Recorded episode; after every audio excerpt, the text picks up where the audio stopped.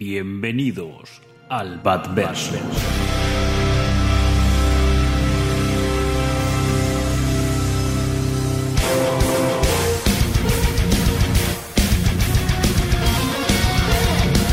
Soy Batman. Dime, ¿sangras? Sangrarás. Verás, soy Bruce Wayne y también Batman. No porque tenga que serlos. Ahora es porque elijo serlo. Si alguien tiene piezas negras, las necesito, ¿vale? Yo solo trabajo con el negro. Y a veces con un gris muy, muy oscuro. El miedo es una herramienta. Yo soy la venganza. Soy la noche. Soy... Batman. Soy Batman. Hola,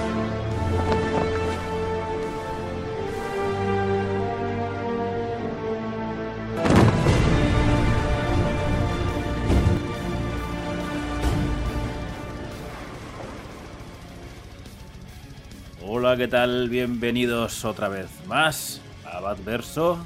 Yo soy Pablo Cozar y como siempre, aquí a mi lado, en, por lo menos espiritualmente, Jorge González. ¿Qué tal? ¿Qué tal estamos? Aquí está vuestro seguro servidor, el príncipe payaso del crimen, aquí dispuesto a, bueno, pues a poner un poco el epílogo de varios de los programas que, hemos hecho en- anteriormente. ¿no? Bueno, en realidad faltaría el de Caballero Maldito, ¿no? Que sería como ya el Ah. cierre de todo este universo. Pero bueno, va como un poquito aparte, Caballero Maldito, ¿no? Así que es cierto que hoy acabamos una cosa. O sea, el, el Halloween verso, podríamos llamarle, de alguna manera. Y sí que es cierto que, bueno, aunque normalmente lo decimos al final, o ya ha surgido así, que el próximo programa pues será ese recopilatorio conocido como Caballero Maldito, que son las primeras colaboraciones en el mundo de Batman entre eh, Loeb y Sale, que bueno, es de justicia, ¿no? Ya que lo hacemos todo, no íbamos a dejar algo ahí colgado, ¿verdad? Sí, sí, aquí no descansamos, no nos quedamos tranquilos hasta que no rematemos por completo las obras de, Jeff Loeb y, Tim Sale con Batman, ¿no? Nos gusta tanto esta, esta dupla para, para el personaje que queremos dejarlo todo, todo bien repasadito. Y sí, hoy sería, claro, aunque nos queda este caballero maldito, pero bueno, son historias eh, independientes, ¿no? Y hoy digamos que tendríamos un poco la, el epílogo, la, la coda de la, de la continuidad de, del Halloween verso de, de Loeb y Sale, ¿no? Porque estas sí que están eh, íntimamente relacionadas con los acontecimientos del Rego Halloween y, y Victoria Oscura. Mm, Pues vamos a empezar hablando con este spin-off, este final de, capítulo, esta Catwoman, si vas a Roma, que yo reconozco que he tardado mucho en leer, porque siempre que he intentado pillarlo, siempre estaba agotado. O sea, eh, eso es algo curioso. Y, y tengo la... Empezamos ya por aquí, ¿no? Tengo la edición Black Label, que es la última... Bueno, no es la última que ha salido, porque han salido un par más, pero es la edición que tengo porque ni con Planeta, ni con grandes autores, es que siempre que iba por él está agotado. Y no sé por qué, por qué es eso. no, no lo tengo muy claro. Pero me, me ha costado mucho tenerlo. Sí, yo, yo tengo mis teorías, ¿no? Con eso. Bueno, antes de, de entrar en harina, si quieres, bueno, vamos a aclarar que hoy, aunque lo pondrá, claro, cierto es, haciendo un poco de meta podcast, lo pondrá por ahí en el título, de- según lo hayáis descargado eh, para, para escuchar. Pero bueno, pues eh, introducimos un poco, ¿no? Que mm, pues vamos a hablar de un spin-off y de un, y de un epílogo como tal, ¿no? Que sería Hmm. el spin-off, pues sería este Catwoman si, si vas a Roma. Y, mm, y el epílogo sería un poco el especial de Halloween, publicado el año pasado en Estados Unidos, este año en España, ¿no? Este especial que actuaría un poco como secu- mini secuela tardía, ¿no? Pero bueno, sería un poco un, un epílogo a- al largo Halloween y, y Dark Victory, sí señor. Y, y Sí, nada, exacto. entonces ahora ya ya no me quedaba yo tranquilo si no metíamos aquí la, la, la- la intro esta. Y nada, bueno, pues claro, el tema este de ha habido mm, pues, periodos eh, prolongados en los que estaba, en los que era difícil conseguir Catwoman si vas a Roma. Y eh, como bien dices, tanto en la edición de, mm, fíjate, aquí coincidimos que tenemos la, la Black Label, pero esas dos ediciones las que hablas también las tengo yo por ahí. Pero sí que es verdad que, que, son las de, como has comentado, ¿no? La de Planeta y, la de mm, y grandes autores, ahí está, y grandes autores de ECC. Claro, eh, estuvieron ahí, mm, o sea, durante largo tiempo que era difícil conseguir cualquiera de esas dos. Yo, mi teoría es que, bueno, que, mm, que pensando en que no es tan popular, digamos, como Largo Halloween y, y Victoria Oscura, ¿no? que no es tan imprescindible, se haga una tirada más pequeña, pero que luego lleguen, eh, la, llegue la mayoría de lectores y la quiera tener también como, pues, como gran spin-off de, de, las dos, ¿no? Y al final la mayoría de los lectores dicen, bueno, pues si tengo el largo Halloween y, y, Victoria Oscura, pues se pica la curiosidad por Catwoman si vas a Roma y entonces al final pues haya déficit en la edición, ¿no? Eso es una teoría que puede ser perfectamente errónea, porque no tengo ni idea de cómo funciona el tema de, las tiradas editoriales, pero no sé, se me ocurre así a bote pronto, ¿no? Decir, va, hago menos, pero luego resulta que sí, que todo el mundo al final lo quiere también.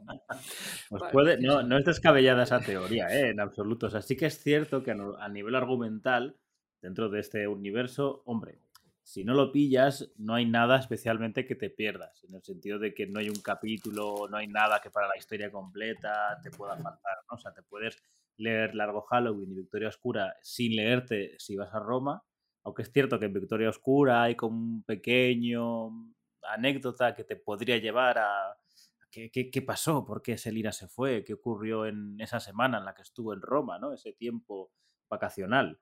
Eh, bueno, o sea, parece que va a estar una semana, luego está más, porque luego el, los primeros capítulos sí que van por días, ¿no? O sea, lunes, martes, miércoles, pero luego el último domingo es como muchos domingos después de, de ese primer sábado. Eh, pero eh, yo creo que aquí no vamos a estar de acuerdo. A nivel artístico, creo que si vas a Roma es el mejor trabajo de Tim Sale, pero no solo con Batman, sino en general. O sea, esto es una obra de arte es que me, me vuelve loco. O sea, es que me, me quedo imbuido en, en cada una de, de, las páginas. Aunque, para ser también justos, el coloreado de Dave Stewart, que es eh, habitual, ha sido habitual en la, en la obra de, Darwin Cook, creo que también ayuda a, a eso, ¿no? Entonces, sí, es que el, apartado visual, vamos, es que llama la atención de una manera eh, eh, impresionante, ¿no? Eh, se ve en todas las, reseñas de, la obra, ¿no? Pues siempre, mm, vamos, es, habitual que, se comente, ¿no? Que se diga, bueno, esta es, digamos, una obra menor en comparación a, las otras dos, ¿no? Es un spin-off, una obra mucho más ligera y, y con unas pretensiones eh, mucho, mucho menores, ¿no? Pero que a nivel visual, pues bueno, eh, hay valoraciones en las cuales eh, consideran que se que deja muy por detrás a las otras dos. Incluso digo, bueno, tampoco es para tanto, hombre, pero, pero vamos, sí que, que se nota ahí la, la progresión, ¿no? De, de, de, o sea, el espectáculo visual, la, la, la, textura, los colores y demás, eh, claro. Lo que, que tiene es, es que creo que probablemente esté mm, no esté tan bien narrada como los otros, pero mm. lo, lo, que es el dibujo es mucho mejor. Sí, sí, vamos, por lo menos mucho más eh, eh, llamativo, mucho más espectacular y que se nota una gran diferencia ¿no? en, la, en la técnica, en la técnica pictórica, por así decir. Pero es que es claro, en general por el asunto de las aguadas, ¿no? El, el, la técnica de las, eh, de las aguadas y demás. Esto sí. de la de distintas bueno, ahí hay en los extras de la del del cómic, ¿no? Al final, en las últimas páginas, pues sale Tim Sale explicando el proceso de creación de algunas de alguna página por ahí, ¿no? Y, y cuenta un poco cómo se usa la técnica de, de, aguadas, ¿no? Y cómo luego el colorista Dave Stewart, que es, bueno, un cambio sí. con respecto a, a Largo Halloween y del Victory, ¿no? Que era Greg Wright, pues este Dave Stewart le da una textura, ¿no? A pesar de que, claro, le da un aspecto artesanal, ¿no? De, de acuarela, casi. A pesar de que sea, pues, como si el coloreado por ordenador habitual, pero con un trabajo de, de, de, de gradados en los colores, de, tonalidades de color mucho más, eh, eh, eh, mucho más trabajado, por, por así decir, ¿no? Es, sí. sí, sí, impresiona muchísimo el tema, es que tema visual. Es curioso porque este, esta obra es de 2004, ¿vale? Han pasado Sí que es cierto que he pasado ocho años casi desde el que se empezó a publicar el largo Halloween, pero bueno, solo cuatro desde Victoria Oscura. Y también pasaron cuatro entre Victoria Oscura y largo Halloween, o sea que la, el tiempo concuerda, ¿no? O sea, hay gente que podría decir, ah, una, un spin-off tardío, dices, bueno, lo, los tiempos están ahí, ¿vale? No, no se han ido mucho. Pero lo que me refiero es que para ser 2004 cuando te enteras que esto es un coloreado digital, eh, queda un poco. Yo, me asombra, porque en 2004, tú, tú lees otros cómics de 2004 y, no eran tan buenos los coloreados digitales, sobre todo cuando intentaban hacer. Eh, eh, pues este, este, este, estos efectos, estos degradados y demás. Yo creo que lo que debe de ser, aunque no lo explican mucho, sí, como que la aguada en blanco y negro sí que es artesanal y luego lo que es la pátina de color es lo que han hecho digital, ¿no? O sea que en realidad es un, es un híbrido que funciona muy bien. Claro, sí, sí, el, el, o sea, el entintado de, mm, de Team Sale, ¿no? Es el uso de, mm, o sea, los degradados de tinta para em, conseguir varias intensidades, varias tonalidades de, gris, claro, eso son, pues mm. es el, arte de Team Sale, pero a la hora del coloreado, que ahora ya siempre es digital, ¿no? Pues intenta conservar ese, o sea, aplicar los colores de forma que se conserve el efecto este de degradado de, tintas, ¿no? Entonces, mm. darle ese aspecto de, acuarela, ese aspecto tan, eh, tan artesanal como dice... Em, eh, eh, Team Sale, ¿no? En, la, en, estos extras. Que claro, es que es tan llamativo el aspecto mm, visual de, esta obra que, claro, le dedican unas páginas ¿no? a explicar cómo han conseguido ese efecto de degradado de, colores y demás, de, tonalidades que, que es tan, pues eso, atractivo, ¿no? Y que, y le distingue de las de sus obras precedentes, ¿no? Mm. Vamos, es que es, evidente ¿no? La, diferencia. O sea, que si alguien dice, bueno, pues no me llama tanto la atención porque, bueno, no es tan importante para la historia como las otras dos, pero mira, tiene el gran aliciente de, este aspecto visual, vamos, deslumbrante. es, que, es, un, es un deleite, ¿eh? es un cuadro cada viñeta. Cada página es para quedarte a vivir. estás un rato. es, una historia que sí que es cierto que, bueno, que aparte que son menos números, porque si no me equivoco son seis. Eh, seis. Sí, son seis. Eh, creo que tienen ya una duración normal, no es como el Largo Halloween y Victoria Oscura, que tienen un primero doble. O sea, es, una, una miniserie. Sí que es cierto que en tono es mucho más ligerita, pero eh, se, lee muy bien y es, muy disfrutón. ¿eh? O sea, no, creo que haya que dejar de lado esto porque vaya, vaya a menos sitios. De hecho, el tono, aunque no sea exactamente, el tono es casi como una peli de, atracos, ¿no? Evidentemente, como película de atracos, El Gran Golpe de Selina es, mucho mejor obra, ¿no? pero, pero aquí eh, tiene un poco ese tono de, gran aventura, también tiene ese misterio, o sea, que, no, no va no vas encaminado, ¿no? O sea, es un buen complemento a estas, esta historia donde, donde, bueno, básicamente la historia es que Selina decide viajar a Roma buscando nuevas pistas sobre la, posible identidad de, sus, de sus padres. ¿no? Ella tiene la teoría de que Carmine Falcone es su padre y, va, viaja a Italia para intentar averiguar si esto es cierto con la extraña compañía de, de, de Edward Nigma.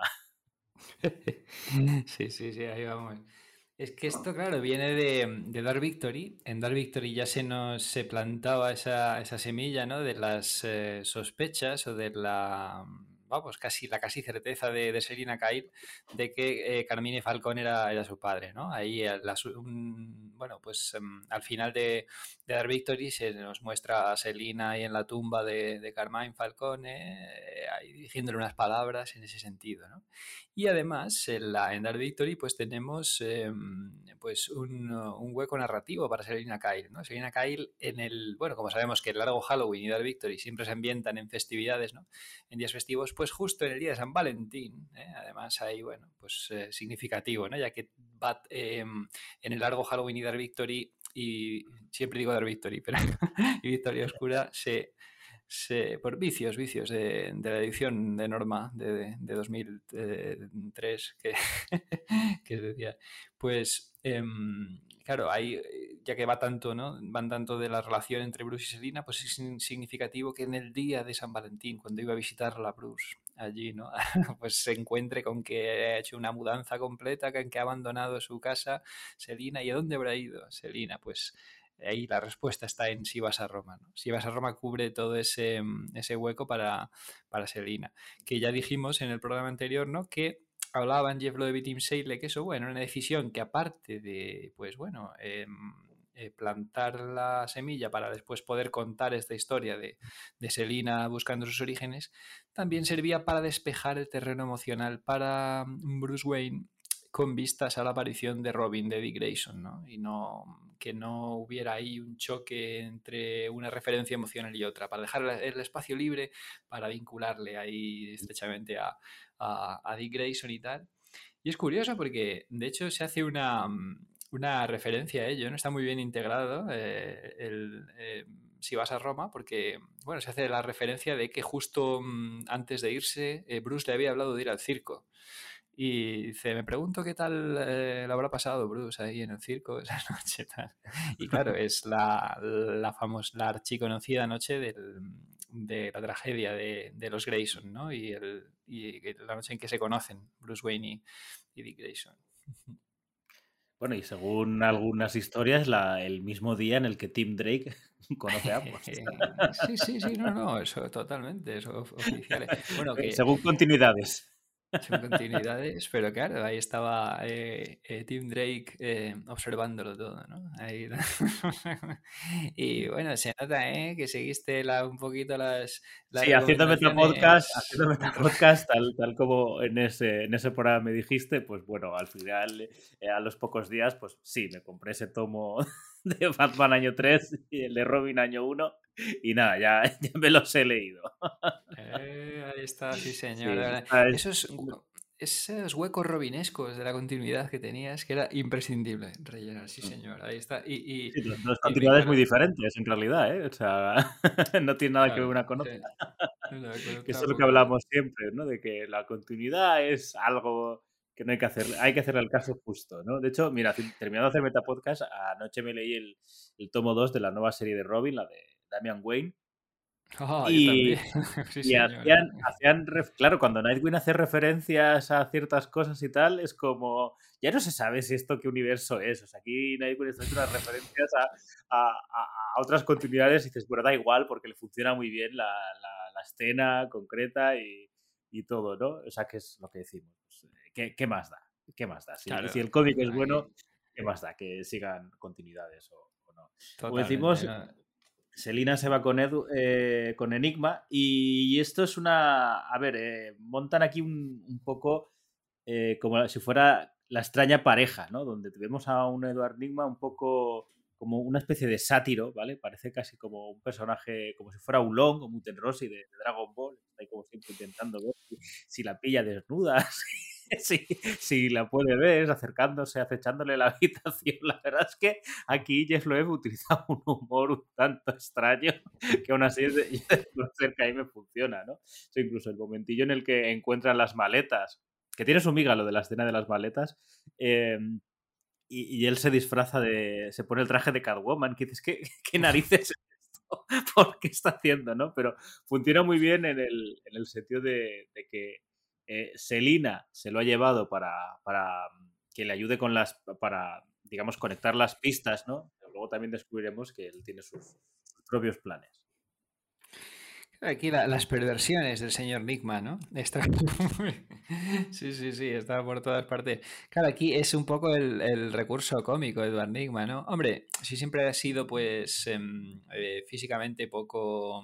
O sea, que es un villano cerebral, ¿no? Eh, eh, para nada físico, ¿no? Y así que ha habido épocas, o sea, aunque ahora tiene muchísima relevancia, eh, eh, Enigma, ¿no? Ahí tuvimos la guerra de las bromas y los acertijos de Tom King y tal, y, hay épocas que tenía mucha relevancia. En otras era un poco como el villano de, de opereta, Enigma, ¿no? Ahí pues se me ocurre en los 90 que era una especie de, de, villano que se usaba como recurso cómico, también en, bueno, pues por ejemplo la caída del murciélago, que aparecían todos los, los villanos y Enigma, bueno, pues tenía un papel muy, muy secundario y casi de recurso cómico.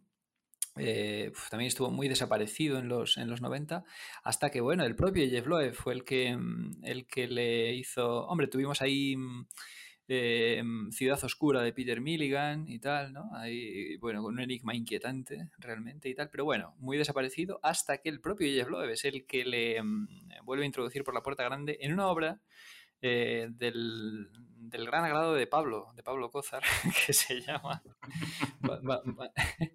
Batman Silencio. Sabes que aquí hay polémica, aquí estamos... Vamos a dejarlo con que no soy fan. no soy fan.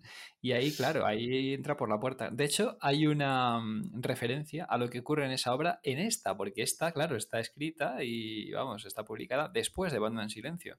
Entonces, yo no sé si te diste cuenta, claro, no sé si decirlo porque es mucho spoiler de Batman Silencio, pero sí. Batman Silencio tiene ya 20 años. Tiene ¿eh? ya, efectivamente. Va, sí, va, a cumplir, va a cumplir 20 años el año que viene. Batman, Batman Silencio. A ver si hacen más muñecos ahí por el tema del aniversario.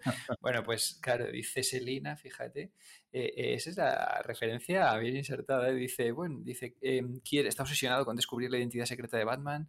Dice, algún día lo descubrirá y tal, pero para lo que le va a servir eso es, eh, claro, totalmente Batman Silencio, ¿no? En la que descubre, eh, o sea, es, eh, claro, al final se revela que, Enigma conoce la identidad de Batman, pero tampoco puede hacer gran cosa con ella. O sea, por los condicionantes de, de Gotham tampoco puede. Entonces es, claro, pues es una referencia total a, eso, ¿no? Me alegra que, lo hayas contado tú. Yo, si te soy sincero, no, no, Ah, no caíste, ¿eh? Como, intentas olvidar, olvidar, eh, alejar de tu mente Batman Silencio. La, he leído una vez y, ahí está en la estantería, pero ahí está. o sea, está ocupando un hueco, ¿vale? No tengo muchas ganas de, releerla. Pero sí, sí, es, verdad, no me había dado cuenta de ese detalle, que, es verdad que Batman Silencio eh, es anterior en realidad a esto. Y, bueno, sí, hay gente que lo que Batman Silencio lo coloca como parte de, la trilogía o lo pone dentro de ese universo. Yo creo que está, como es una obra que está tan hecha para el lucimiento de, de Jim Lee, yo no la pondría tanto dentro del, del, mundo. Aunque sí que es cierto que el esquema, eso lo hemos leído, que el esquema es exactamente el mismo de esas hmm. obras. Entonces, bueno, puedo, entender que haya gente que, lo quiera colocar. Además, el, el, guionista, evidentemente, es el mismo y tal. Pero bueno, no sé. Quizá. Reconozco que quizás si la hubiera dibujado Tim Sale sería menos eh, crítico con, esa obra, ¿vale? Ah. Eso, te lo voy a reconocer. Le perdonaría sus, sus pecados, ¿no? Pero bueno.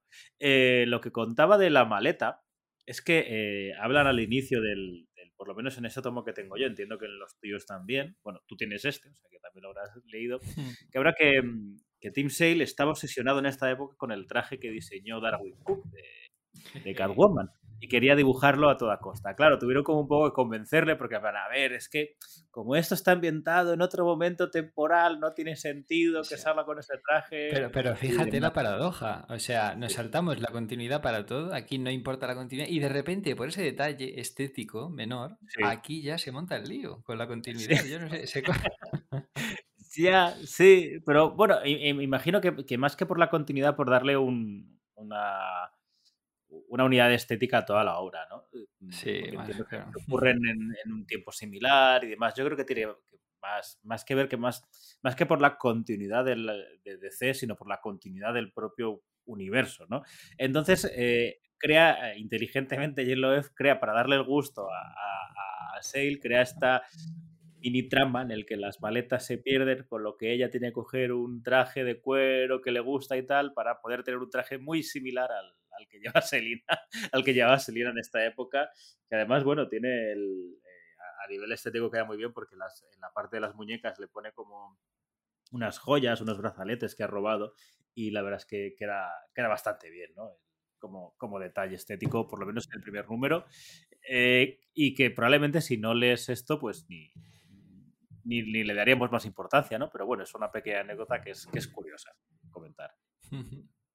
Sí, sí, es, eh, bueno, es claro, es que mm, eh, había causado, había revolucionado el personaje de Catwoman. Claro, ya que esto es un cómic sobre Catwoman, pues tenía muy en mente esa reinvención del personaje, ¿no? Que rompía completamente un poco con, los 90, o con la etapa de los 90 de Catwoman, que fue la Catwoman de, de Brubaker y, y, Darwin Cook, ¿no? Que, ya ha tenido su, su, presencia en este, en este programa y con, con nuestro programa del Gran Golpe de Selina.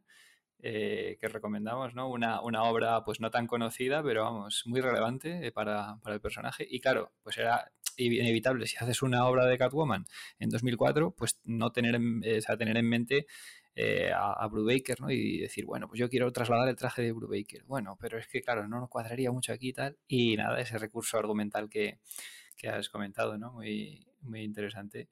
Además, creo que se nota... Sí, perdona, continúa.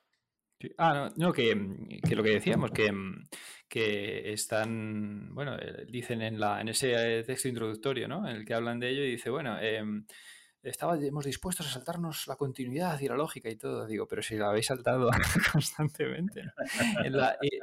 y, tal, pero bueno, es un, vamos, eh, así es un recurso pues em, interesante, ¿no? Y así aprovecha para darle otro aspecto estético a Catwoman, al menos en ese capítulo, ¿no? Que además que es un traje que queda bastante, bastante bien. Y, mm, y, mira, sí, pues el tema de las, de las continuidades, hablando de, mm, con las obras de, de Robin que, que, pillaste ahora recientemente, ¿no? Pues eh, eh, Robin año 1, por ejemplo. Robin año 1, claro, eh, leíste año 3 y Robin año 1, ¿no? Ambas hablan de los primeros compases de, de, de Robin y tal. Entonces, y claro, en una Tony Zuko eh, eh, eh, sobrevive hasta muchos años después, ¿no? Hasta la época en que Dick Grayson ya es Nightwing, y en la otra em, muere em, eh, con el propio origen de, Robin. Entonces es en Victoria Oscura, ¿no? Cuando se establece esto de que, de que Tony Zuko muere, que era una diferencia tan abismal, tan significativa con respecto a la visión, o sea, a la, versión de la, de la continuidad post-crisis en Tierras Infinitas. Entonces, eh, claro, hablabas de que eh, bueno, pues no importaba la, continuidad, ¿no? Que estas, eh, que lo que hacer es disfrutar de la obra y tal, pero bueno, si queremos darle una unidad narrativa al tema de,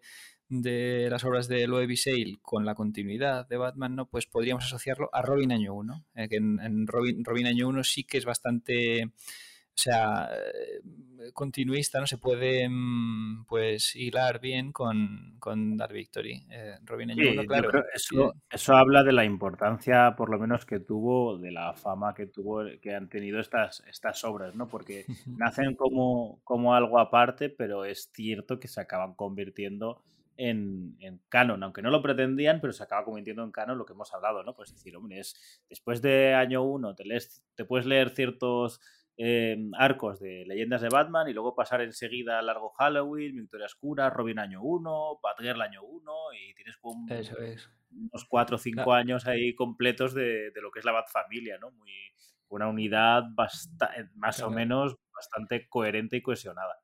Sí, una cantidad cronológica. Además, esto también eh, em, tiene que ver con que sean bastante contemporáneas, ¿no? Eh, em, Victoria Oscura y Robin Año 1, que son, eh, bueno, Robin Año 1 sería justo después de la publicación, justo después de Victoria Oscura. Entonces, claro, dado el, impacto que estaban teniendo las obras de Levi Sale, como decías, pues Chuck Dixon elige, Chuck Dixon, ¿no? Un guionista ampliamente conocedor de la del universo Batman y tal, pues dice, bueno, pues voy a trasladar el concepto de, de Loeb ¿no? De Tony Zuko eh, muerto ya, ¿no? En el origen de Robin y así mm. es como se... Así que pues se puede em, eh, articular muy bien, ¿no? Como en la, línea temporal que, que, tú decías, en la que también incluimos este Si vas a Roma. Sí. Que estamos hablando hoy. Eh, a ver, luego estamos divagando quizá más de lo habitual porque es cierto que a nivel eh, de, historia la, historia no tiene más de lo que hemos dicho. O sea, Selina y Enigma van allí, eh, se encuentran a, alguien ¿no? de la familia Berini que, ha ido a echarles una mano, un, sicario, ¿no? Eh, Christopher, ¿se llamaba Christopher? Christopher Castillo. Christopher Castillo. El apodado el señor Rubio, ¿no? El, el, Rubio, porque es bueno de los pocos italianos rubios de, pura cepa. Y, nada, o sea, eh, cuando en, estas escenas que se dan también a, a Loed y a esto a Sail narrando, ¿no? De, de entre, entre edificios y tal, aquí en, una, en unas villas italianas, la verdad es que unos paisajes preciosos, está muerto y es bueno, pues ese misterio. O sea, volvemos otra vez a, los tropos ¿no? de la historia, está muy bien, es continuista, en el que vamos a ver quién ha matado a este hombre, ¿no? A Berini, mientras eh, encontramos la, la identidad, está buscando, mm, Selina está buscando a la que puede ser la, la, que fue la, esposa, ¿no? Porque se dice que, mm, que Carmine Falcone tuvo una hija antes de, de una hija desconocida. Entonces está, están buscando a esa mujer que dio a luz a ver qué, qué datos tiene sobre, sobre ello, ¿no?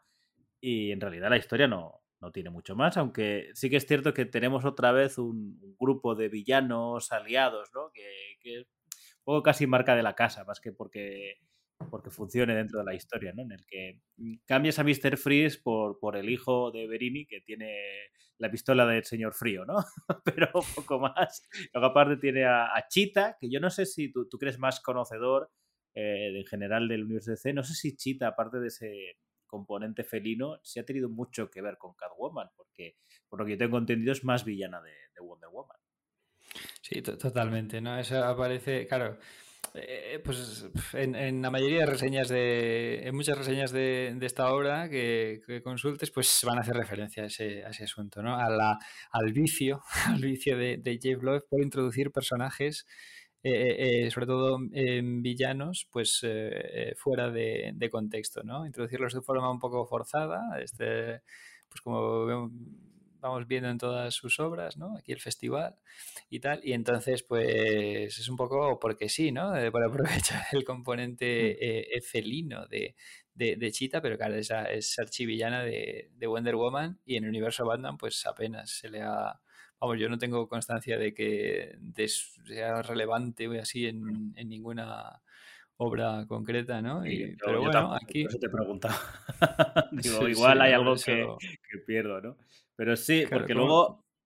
Como he visto yo sí, por ahí, dime. dicen, no, que, que, que dicen, eh, bueno, eh, vemos que, que, pelean entre sí Catwoman y Cheetah y simplemente nos sentamos a contemplar el espectáculo. O sea, no, tampoco hay que plantearse muchas preguntas.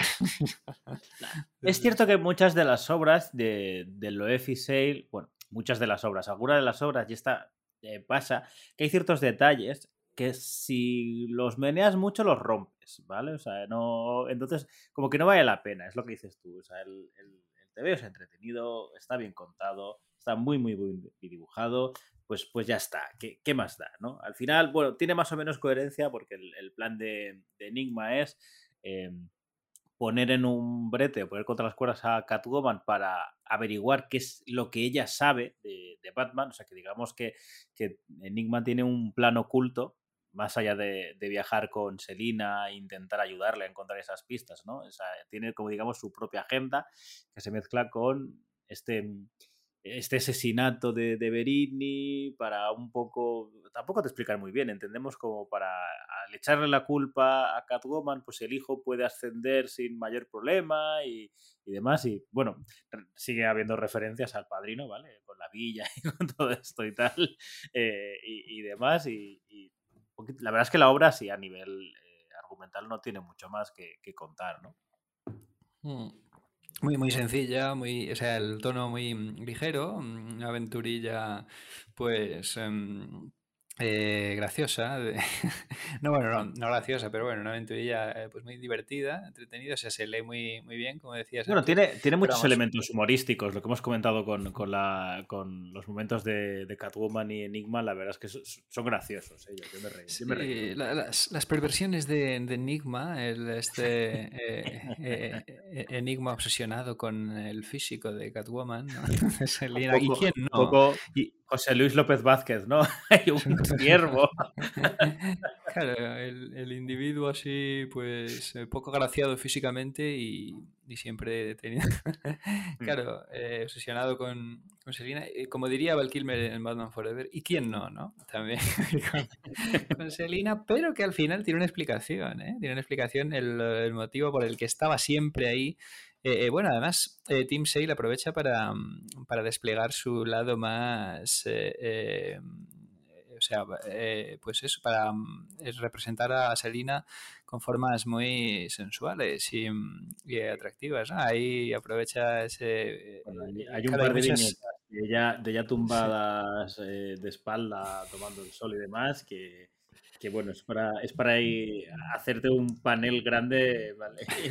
marcarlo, ¿no? Porque son una preciosidad como, como están hechas. Totalmente. Es que hay muchas situaciones picaronas con Selina y Catwoman, ¿no? Ahí, pues, ahora representar la, la exuberancia física de, de Catwoman Selina y tal. Además, se y- nota que, y- que Sale está cogiendo el tono, porque es cierto que eso creo que lo comentamos, que en, la, en Largo Halloween sí que dibuja a una Catwoman un poco más, que parece un culturista, ¿no? Y aquí mucho más la va haciendo como más... voluptuosa, mucho más voluptuosa, muchas más curvas, claro, un cuerpo más, más sensual y todo esto, ¿no? Y, y, claro, el tema de que coincida que, que, Enigma está ahí cada vez que se despierta de todos estos sueños que está teniendo, que esa es una parte muy interesante de la, de la obra. No sé si que argumentalmente, claro, eh, la excusa para poder dibujar a Batman, ¿no? En una obra en la que Batman está, aus eh, en una historia en la que Batman está ausente, pues son estos sueños recurrentes de Selina, casi obsesivos, ¿no? En el que hay prácticamente en cada sueño aparece Batman, tal, y al final, pues, eh, tiene, y, y siempre que despierta, además en situaciones eh, eh, en las que físicamente podemos contemplar esa exuberancia, ¿no? Este, pues está por allí presente Enigma, ¿no? De una u otra manera, y dice, ¿pero qué está pasando? Y al final todo esto tiene una explicación. Eh, bueno, no sé si muy consistente, pero, pero sí. Bueno, metes a, a espantapájaros y dices, va, a fregar. claro, es que no, resulta que es que Enigma estaba usando el gas del miedo del espantapájaros para inducir esas visiones en Selina y tenerla controlada para un propósito. Estaba traicionando, ¿no? Enigma, lo cual. Pero claro, eh, bueno, también es un poco extraño, ¿no? Que, que, lo que vea Catwoman con el gas del miedo sea. Ah, bueno, sería un gas del miedo atenuado, diluido, ¿no? Hay un sucedáneo del gas del miedo, porque si no, no tendría esos sueños tórridos con, con Batman, ¿no? Aunque tengan su componente inquietante, pero al final acaban en, en, Batman queriendo besarla y todo esto. Hombre, la verdad es que eh, a nivel artístico, pues todas estas ensoñaciones están muy bien reflejadas, le dan lugar a Tim Sale para poder jugar, ¿no? Con, con muchas formas. Eh, por ejemplo, el, no sé si recuerdas la página en la que vemos a, a Harvey a dos caras ahí, uh -huh. con, con, ese fuerte contraste, casi, casi como emulando a Miller en Sin City y demás, pero bueno, aparte con, con el añadido del color. Ya, ya comentamos que, que Sale tiene mucho de, de, Miller, ¿no? Se nota que, que, es un gran fan, sobre todo con, con los bloques y, el juego de luces, de, sombras y negros y demás. Y aquí lo que yo creo que también se le nota un poquito de influencia de, Darwin Cook. En este 2004 ya Darwin Cook había dado ya sus, sus pequeños pasos, ya, ya estaba, es que lo estuvimos comentando, ¿no? Sus primeras obras son, son Ego y, y, y, New Frontier, o sea, es, es como, eh, hablando mal y pronto, ponerla encima de la mesa y que, que todo el mundo se queda anonadado, ¿no? Es decir, pero bueno, este tío, ¿de dónde venía? ¿Y cómo es posible, no? Entonces, ¿Quién es yo creo ese que... tío? Sí. eh, sobre todo, cómo, cómo usa el entintado y demás. Bueno, de hecho, trabajó con él, eh, Tim Sale, en, Kryptonite. Se llamaba Kryptonita, la historia está de Superman, aparte de la historia sí, corta. De, sí, de Superman Kryptonita. mm. O sea, que se nota que, que, que hay. que Darwin Cook ha llegado, llegó para quedarse y que. Y fíjate que, que, es curioso, ¿no? Que incluso influenció a autores ya, ya reputados y reconocidos, ¿no? O sea, no, no es que se le, se le nota, pues, sobre todo lo que decía, ¿no? En el, en el entintado y demás, sí que se le nota que ya va emulando, ¿no? Esas formas de, de, de entintar con, con, un pincel más grueso, ya, ya jugando mucho más con, con, las formas, ¿no? No sé, a mí me... La verdad es que, ya te digo, está, es que artísticamente... Luego aparte del coloreado, ¿no? Porque la mayor parte de la historia tenemos lo que hemos dicho, estas, estas aguadas, muy, con unos colores muy vivos, muy vistosos, pero hay una de las ensoñaciones que está, no sé si la recuerdas, que está coloreada con unos colores mucho más planos, totalmente planos, como, sí. como que no respeta la, las líneas, a veces se sale un poquito, que me recuerda a nivel artístico un poco a un diseñador gráfico que es Saul Bass, que ha hecho, hizo muchos eh, títulos de crédito de películas y de cine, ¿no? El, por ejemplo, el, el cartel de, de, Vértigo, el brazo de oro y, y, demás. El de Vértigo ahora no sé si me lo estoy inventando, pero bueno, que Saúl Bass hacía mucho, mucho arte relacionado con el cine y ese, esas escenas también gráficamente le dan una nueva consistencia, ¿no? Le, la, separan un poquito y, son muy, llamativas. Claro, esas escenas eh, son, claro, o sea, es eh, monocromático, ¿no? Además, eh, representa con tonos cálidos, ¿no? En vez de tener la, pues esta coloración exuberante ¿no? y tan llamativa de tantas tonalidades con colores tan vivos que tiene la obra en general, pues de repente tenemos esta secuencia en, eh, pues, eh, monocromática casi, ¿no? En color, en tonos cálidos, solo en rojo, naranja, pero claro, mm. que se usa para representar el flashback. Es que, claro, en ese caso no es una mm, ensoñación como tal, sino un flashback de ni más ni menos que año 1. Ahí está. Entonces está eh, eh, representando el momento este de su primer encuentro con, con Falcone, ¿no? En el que Batman, eh, pues en, el famoso ático de, de Carmín el Romano, donde le marca, ¿no? Con de araña en la cara a, Falcone y entonces mm, Batman le advierte que tiene que, mm, que, le está haciendo perder el tiempo y todo esto. Esa, esa secuencia icónica, ¿no? De año 1, que es reinterpretada con los lápices y tintas de, de Tim Sale, ¿no? Y entonces, bueno, pues para mm, como truco visual para remarcar que se trata de un flashback, pues usa esa, esos, monocromatismo, ¿no? Esos em, mm. eh, tonalidades más sencillas y tal. Y es interesante verlo ese momento bajo el prisma de, de Tim Sale, ¿no? Sí, sí, y ahí, bueno, y que parece ser que es el momento en el que empezó a tener indicios de que Falcone pudiera ser su padre, ¿no? Porque se queda mirando ahí de las cosas que ha robado de Falcón y se queda mirando unas fotos y tal, y entonces pues se queda con cara de sorpresa Selina y parece que sugieren que a partir de ahí es cuando empezará su, su mm, inquietud por ver si sus orígenes están en, aquí en Italia con Falcone. Sí, eh, y en realidad es que estaba intentando pensar, pero un poquito más podemos comentar ya de la... si, vas a Roma, porque ya estaría, ¿no? Bueno, pues tiene la escena, hemos comentado un poco de de la, la monja, ¿no? Cuando descubre a la mujer que tuvo Falcone. Y, esto es también algo de lo que se le, se le suele achacar a, a Loeb, y es que nunca deja del todo los misterios cerrados, ¿no? Siempre, siempre, siempre los deja abiertos a interpretación y una vez más no le dice de forma clara si es el padre o no. O sea, le da tantas pistas a favor como en contra de esa, de esa teoría. Eh, ahí, claro, los detractores de Loeb pues tienen con que eh, criticarlo, ¿no? con ese tema que, bueno, yo creo que es más pues, eh, un, estilo, ¿no? Un estilo narrativo, le, le, gusta juguetear, le gusta, o sea, yo creo que como la mayoría de veces le pasa a la gente, ¿no? Que nos gustan más las premisas que quizá los finales o las resoluciones, ¿no? Muchas veces son más interesantes. Claro, es que es el. Claro, Selina vuelve a Gotham em, con cero dudas, pero. no, perdón, con cero pruebas, hice, pero cero dudas. no tengo pruebas, pero tampoco dudas. Es lo que, lo que trasluce. Dice, bueno, eh, vine con tantas. Me vuelvo con con, o sea, con tan pocas pruebas como, como iba, ¿no? O sea, ella tiene la, la, convicción y sabe que, bueno, con los relatos que escucha por allí, ¿no? De boca de, de la propia mujer de Falcone, de este secuaz de Christopher eh, Castillo, ¿no?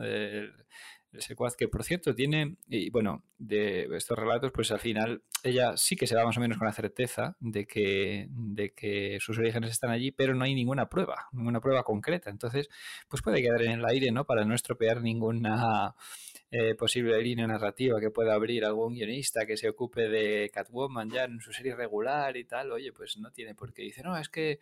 Eh, eh, luego he dejado establecido esto que eh, contradice abiertamente con lo que se cuente por ahí. No, como eh, queda en el aire, que puede ser o no, ¿no? O sea, sabemos, claro, que el, personaje se va con la certeza de que es así, pero no existe, eh, como ella misma dice, no existe ninguna prueba concluyente, ¿no?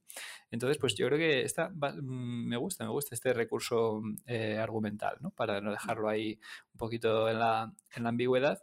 Y sí que, fíjate, quería comentar el, tema de, ya que mencionamos otra vez al secuaz este, al Rubiales, a Christopher Castillo, pues la, bueno, la parte más negra de la historia, ¿no? Una vertiente así un poco más inquietante porque, bueno, como hemos dicho, para la historia es muy divertida, muy ligera y tal, pero tiene este componente trágico del secuaz, ¿no? Con este final tan tan Sí. inquietante, ¿no? Que acaba de, bueno, pues eh, que nos habla un poco de esa mafia implacable italiana, ¿no? Y de que si traicionas a la, a la familia, a la familia, pues, pues acabas, tu, tu destino va a ser trágico, ¿no? Le ejecuta, la supuesta madre de Catwoman le ejecuta implacablemente a este secuaz, ¿no? Porque no ha cumplido con su cometido, con el cometido que le encomendó, y sea por haberse, básicamente por haberse enamorado de, de Catwoman, ¿no? Y, y- y habían acordado irse los dos a Gotham. Dice, pero bueno, que si uno de los dos no se presentaba, el otro se iría sin mirar atrás. De tal manera que, bueno, Catwoman dice, "Ah, siempre pensé, es eh, maravilloso, ¿no? Para representar el espíritu del personaje, dice, siempre pensé que sería yo la que no se presentaría, ¿no? La que es ese talante eh, eh, eh, felino y, y- y, pues eso, y caprichoso de, de Catwoman, pues en realidad es él el que no se presenta, pero por un motivo más que justificado, ¿no? Y está, y, y vemos ahí justo su, su cadáver ahí, o sea, su eh, cadáver rodeado de un charco de sangre y tal, y uy, esto, qué, qué trágico, ¿no? El tema de por qué no, del La final es de que este no- personaje. No es un mal personaje, funciona bien para, para la historia y, y sobre todo funciona para comprobar o para potenciar e- ese elemento de, de fan fatal ¿no? que tiene, que tiene. Catwoman, eh, juguetona, que, que siempre está mm, un poco a su servicio. no- nunca se termina de, de enamorar, pero siempre juguetea con, con todos y no sé, funciona, funciona muy bien. La verdad es que em, como historia en, es una historia que si, si vas a Roma, que funciona tanto como complemento para, para estas historias de, de y Sale, pero también funciona para mm, como historia propia de, de Catwoman, ¿no? O sea, sería raro que, te- que alguien tuviera esta historia sin tener las otras, pero no, no pasaría nada. Te las puedes leer independientemente si por lo que sea no has leído Largo Halloween y Victoria Oscura y tampoco te, te, te, mm, rompe ninguna sorpresa ni, ni, ni-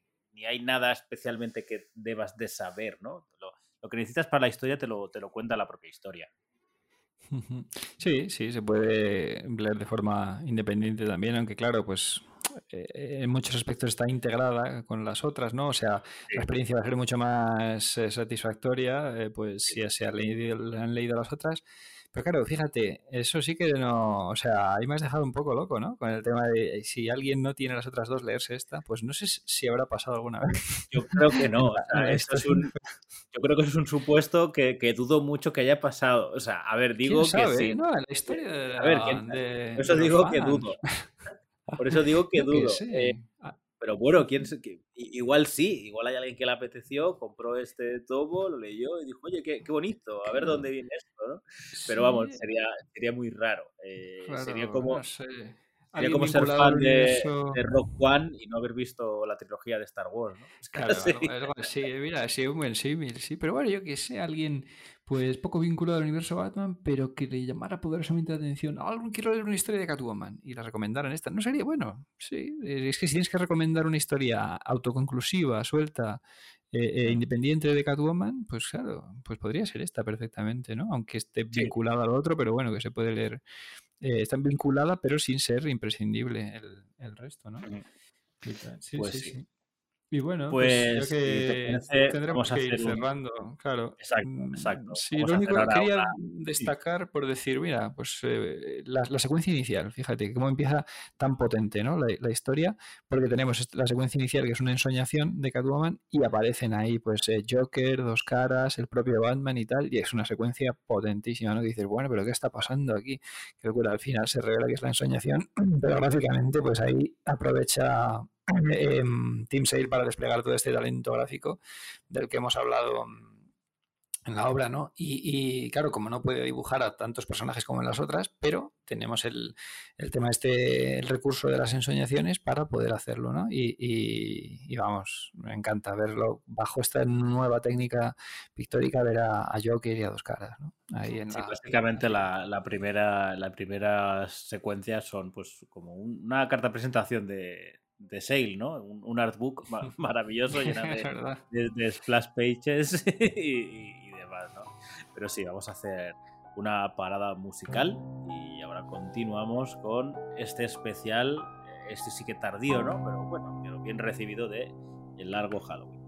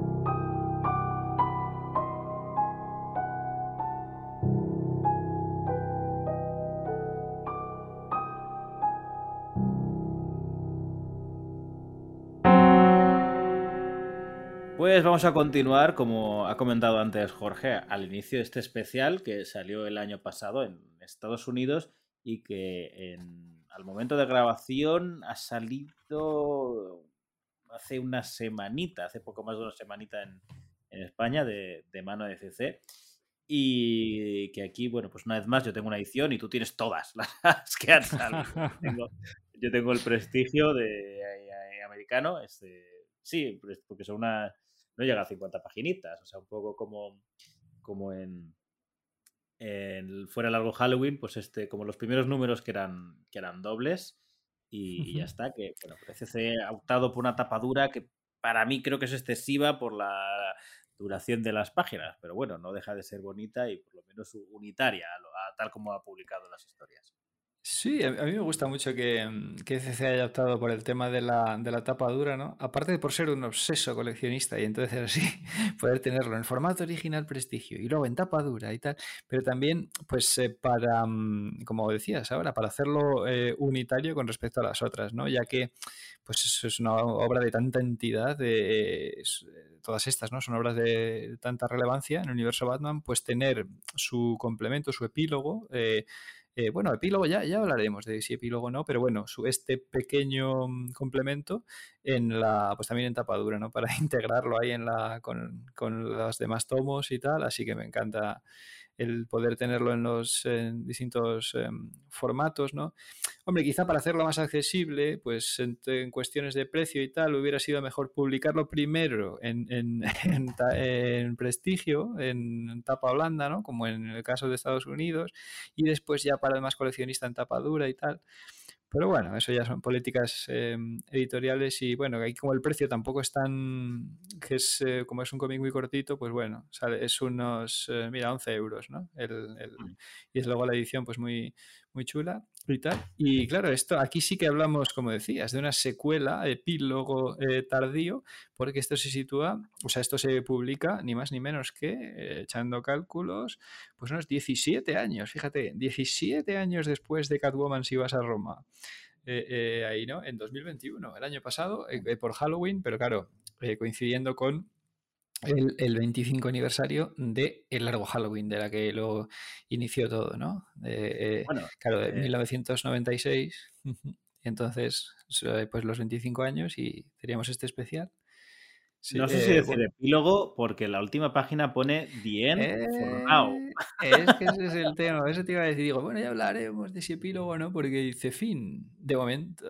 digo, uy, uy, uy, cuando lo vi ahí, digo, digo, cuidado con lo de Visail, que a lo mejor tienen ideitas, se vienen cositas, ¿no? Y tal. Bueno, ya en la época de Dark Victory se especuló por ahí. Yo me acuerdo de leer en las eh, revistas de cómics de la época, ¿no? especulando ahí con una tercera parte de Largo Halloween, antes de si vas a Roma, vamos, que se vea. Eh, de ahí que en la que apareciera, apareciera ya Superman y todo, ¿no? Decir, bueno, pues ahora falta introducir a Batman en el resto del universo DC, no sé qué, se había especulado.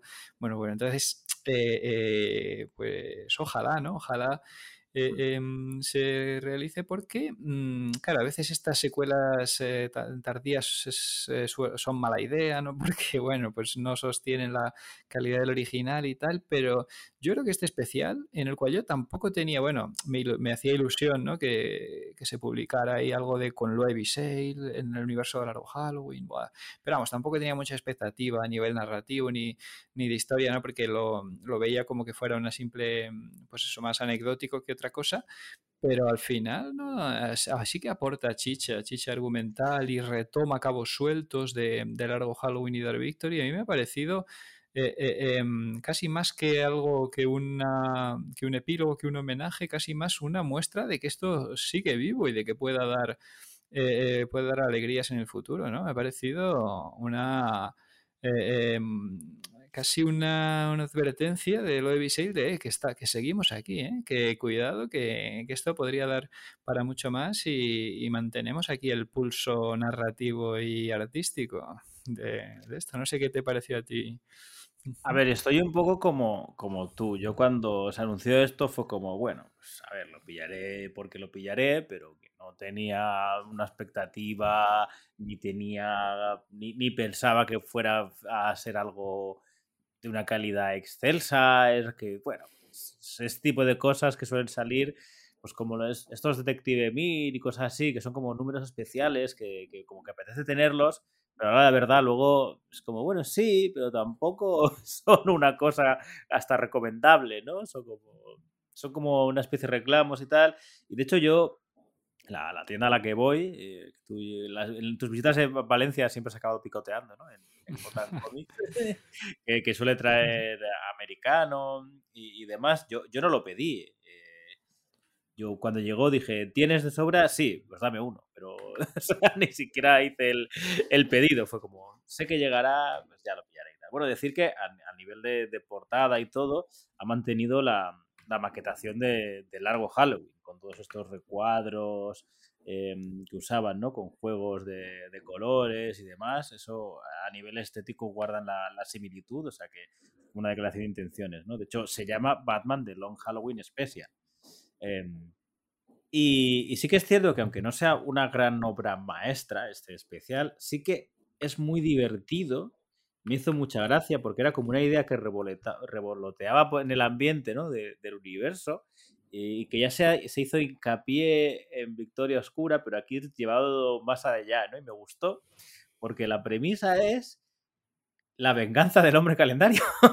es decir, claro, es que me habéis quitado lo que es mío. o sea, porque cada villano de Gotham tiene su, su, propia característica y me habéis cogido lo que me hace a mí especial y me habéis dejado en nada, porque... Y, esto es como... Es cierto, ¿no? Porque eh, claro, no, han vuelto a ver historias del hombre calendario.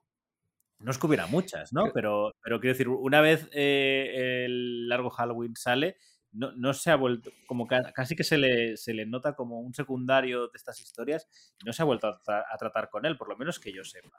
Claro, si es que, hombre, el, hombre calendario es siempre un villano de tercera, de cuarta, no sé si de quinta en el universo Batman, ¿no? De hecho, eh, bueno, la primera vez que Tim Sale eh, lo, lo, trató fue en la colección Shadow of the Bat, en, una saga que se llama The, Misfits, como los olvidados, los marginales, ¿no? De Misfits, que es en una de las primeras sagas de la colección Shadow of the Bat en 1992. Ahí era con, con Alan Grant al guion, ¿no? Y se presentaba la versión tradicional del hombre calendario, que es con un disfraz Eso lo tengo, pero, no, pero lo- se, me, Sí. se me ha olvidado. O sea, lo tengo y lo he leído, pero se me ha Ah. olvidado.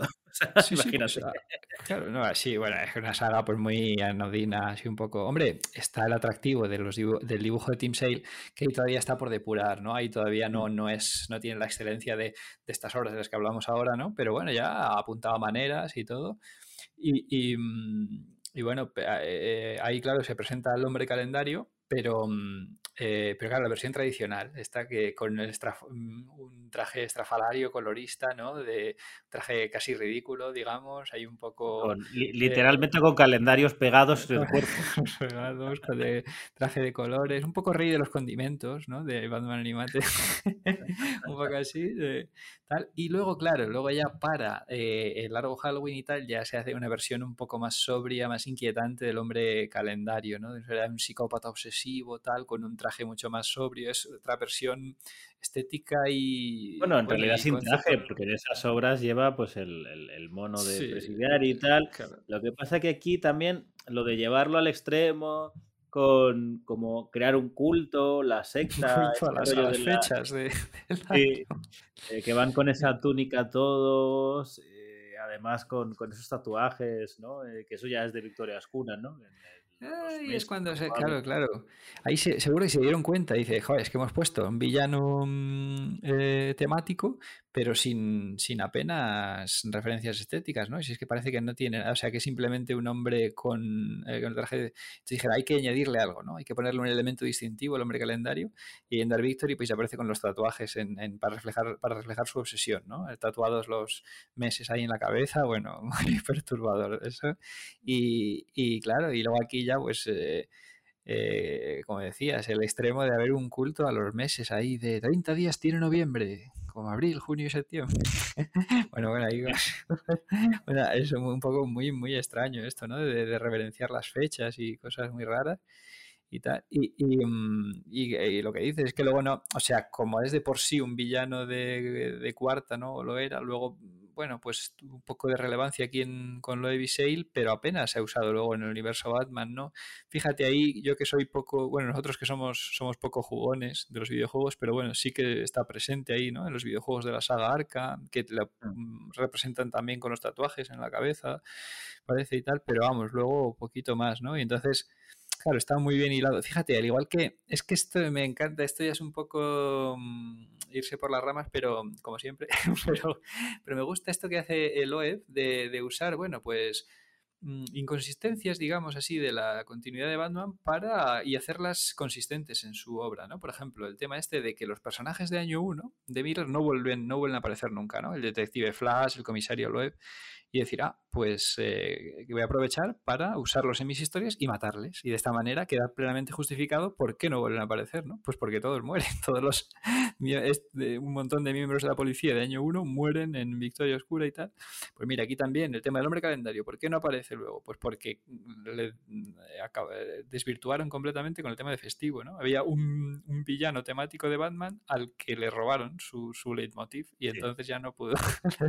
es- es- mola, mola este, este concepto, ¿no? Sí, sí. Luego, a, a nivel artístico, ¿no? Ya hablando un poco de, de la historia, porque, a ver, la historia no, no tiene mucho más. Es decir, es, es ver un poco esta venganza. Sí que es cierto que tenemos también Ah, pero- como, como elemento atractivo es que pues, la reaparición de, de, de Hilda, ¿no? De la que volvemos a lo es mismo. que ahí sí que creo yo que hay chicha, se ha no es un cabo vuelto- suelto. Sí. Tampoco se ha vuelto a tratar en, en demasía el tema de, de Hilda Ah, Dent. De hecho, parece Pero, como pero que... ¿por qué? ¿Pero por qué? Porque seguramente, a ver si ojalá puedan, sigan sacando cositas, ¿no? Como se nos sugiere al final, y sepamos por qué no vuelve a, a aparecer Jill Laden, ¿no? Al estilo de lo de los polis de año 1 y tal. ¿eh? A ver, a ver, ¿qué pasa? A ver, Sí, yo creo sí, que la idea, tal como acaba esto, es que pues, no me extrañaría que, que volviera a, a tocarse de alguna manera. Eh, a ver, Tim Sale, a ver, se le nota ya, como le pasa a muchos autores, en el que ya eh, tienen un estatus en el que les da igual, eh, digamos, trabajar 10 horas en una página que trabajar dos. Entonces es un poco lo que está pasando. O sea, sí que sigue teniendo a nivel narrativo la misma fuerza, a nivel estético. El trazo es mucho más suelto, no tan definido, es como, no me hace falta, ¿no? Ya, ya, ya se entiende si, si en vez de hacer cinco líneas hago dos, por, por resumirlo. Eh, aún así, es un dibujo que si te gusta Sale, tiene mucha potencia, ya que puede haber alguna viñeta que se note que no está quizá tan trabajada como otras, lo que es el entintado y demás, pues funciona muy bien, ¿no? Hay otras en las que, o sea, digamos que mm, las que no están tan trabajadas las compensa con algunas que sí que están, que tienen el tiempo perfecto eh, para ellas, ¿no? Luego, eh, aquí sí que es cierto que el colorista también ayuda mucho a, crear una historia potente, ¿no? El, colorista aquí vuelve a cambiar y es Brennan Wagner, o Wagner, que es el hijo de, Matt eh, Wagner, que también tiene dos obras maestras, ¿no? Dentro de Batman, que desde aquí le pedimos a ECC que redite, ¿no? Porque hay mucha gente que no tiene y, esas historias de, de, Batman y los hombres monstruo... Ay, ¿cómo se llama la ah, otra? Y, y, Batman, el monje loco. Y el monje loco, ¿no? Que yo creo que es necesario, ya que se redite, ¿no? Desde los tiempos de Planeta que no ha vuelto a salir, ¿no? Y, dos historias autoconclusivas de los inicios de Batman que funcionan muy, muy, muy bien, ¿no? Pues, pues este Brennan Wagner es, su hijo, ¿no? Y de hecho, no sé si recuerdas que hace un tiempo Matt Wagner hizo un especial para Batman y se cabreó porque le cambiaron el color sin avisarle. Porque lo hizo su hijo y luego en el, en el, en el cómic publicado le pusieron un color como más más normalito, ¿no? Aquí el Wagner sí que juega un poco a lo que hablamos muchas veces de, de intentar esta senda eh, un color como un poquito más, más clásico, que, no están tan realistas y, más juguetón, ¿no? Con muchos ojos, rojos, muchos cocres. O sea, a nivel estético sigue recordando un poquito a Animated Series, como también lo recordaba eh, el Arrow Halloween, ¿no? O sea, que, funciona, es que funciona muy bien. O sea, es, este cómic es muy divertido y, además, si, si te gusta Arrow Halloween, creo que es necesario tenerlo. Claro, aquí ya es divertido, pero ya no tan ligero. Aquí sí que ya hay más pretensiones, ¿no? Y bueno, ahora decías, eh, pues como decías, dice em, eh, que tampoco tiene mucho más la historia, pero porque por la duración de páginas. O sea, sí que hay aquí pretensiones, ¿no? De, y ya más complejidad emocional, ¿no? Pues con el tema de, de Batman, de que siempre tendrá la duda de que si hubiera confiado en Harvey, si le hubiera confiado su identidad secreta, como tenía pensado hacer, si, real, si eso habría ayudado a que Harvey no cayera en la en la oscuridad, ¿no? Y todas esas vueltas alrededor de, esto un poquito. Y, mm, y, claro, el tema de, Gilda, ¿no? Ese cabo suelto, esa ambigüedad que había tenido, que habían tenido lo de Visail en el largo Halloween, ¿no? De que al final, bueno, pues había tres festivos, de que ¿quién era festivo? Pues fueron los tres al final, eh, Harvey, Gilda, o sea, Alberto Falcone, ¿no? Y, también fue, bueno, eh, todo este lío, pues claro, y Gilda había quedado ahí como en las últimas dos páginas del largo Halloween, que, que de repente revela que ella también estaba implicada y tal, y bueno, no se había vuelto a, a tratar.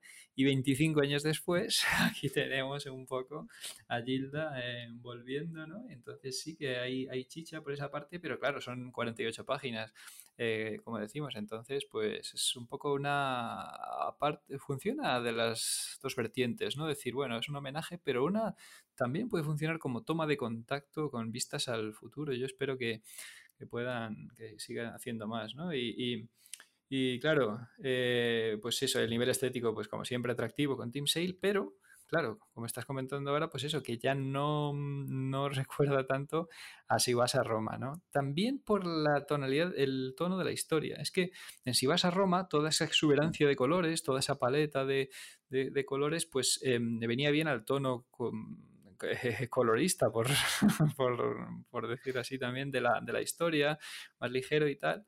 Y entonces, pero claro, aquí como vuelve a ser, volvemos al tono más inquietante y, y sórdido de luego Halloween y Dark Victory, ¿no? sobre todo en lo referente a, dos caras, pues ya va más el asunto de, juega mejor el asunto de las luces y sombras, ¿no? Me refiero sobre todo a que el, a nivel de acabados se le nota a Sale ya con prisa por acabar. Ah, claro, bueno. Que, sigue siendo, que sigue siendo un, un cómic que está bien hecho pero notas en ciertas viñetas que dices, aquí has dicho yo ya que me voy a comer. y ya mañana ya tomado, claro, con la, o sea, mm, digamos... Yo creo que eso em, lo, lo que decía antes, el, un poco le pasa a ciertos profesionales, ¿no? Del medio cuando llevan muchos años, pues claro, es que estamos hablando que Tim Sale tiene una carrera de, de 30 años como dibujante, si, si, no más. O sea, como dibujante profesional, eh, me refiero, ¿no? Entonces ya son gente que sabe que no necesita tanto acabado para contar lo que quieren contar, ¿no? Que esto se le suele achacar, por ejemplo, a Miller o a John Romita Jr., ¿no? De dibujantes que yo también, y autores que yo defenderé a muerte y a capa y espada. Ah, sí, sí, sí, claro. El ejemplo de Miller y bueno, John Romita Jr., ¿no? Polémico ahí en su Superman últimamente. Claro, claro, eso hemos comentado mucho también. Bueno, y Miller, mm, y el cambio de siglo de Miller, ¿no? pero, pero bueno, el, el Hombre, aquí, claro, más sintetizado, más, más, más, al grano en ese sentido, ¿no? Porque, porque saben que con, que con poco trabajo ya el, el cómic está hecho. O sea, quiero decir, son, eh, fíjate, por ponernos en estos tres mm, dibujantes que, que he citado yo, eh, tú lees cómics nuevos de ellos de, a nivel de dibujo, eh, aunque mira ya hace tiempo que no, que no dibuja, pero dices, son, o sea, a nivel técnico son perfectos, no les puedes poner ni un pego el acabado es quizá lo que ya podrías empezar a ponerles ya peguitas, ¿no? Que eso es un poco lo que yo quería decir. Sí, sí, no, sí. Además, también teniendo en cuenta de que es un, un, encargo menor, digamos, ¿no? Este, este número especial, que no es una obra de la entidad de las otras y tal. Es decir, bueno, vamos a hacer un número de homenaje y tal, que a la vez sirva para, bueno, pues plantear que esto pudiera continuar en algún momento, y, pero claro, se nota, hombre, sí, sí, es evidente que no hay, que el, que el acabado, que el rematado, el remate final pues no está tan... Claro, es que además hablamos de épocas tan diferentes de, del autor, ¿no? Como claro, fíjate. Roma en, en, su pico artístico mayor. Eh, con muchísimas.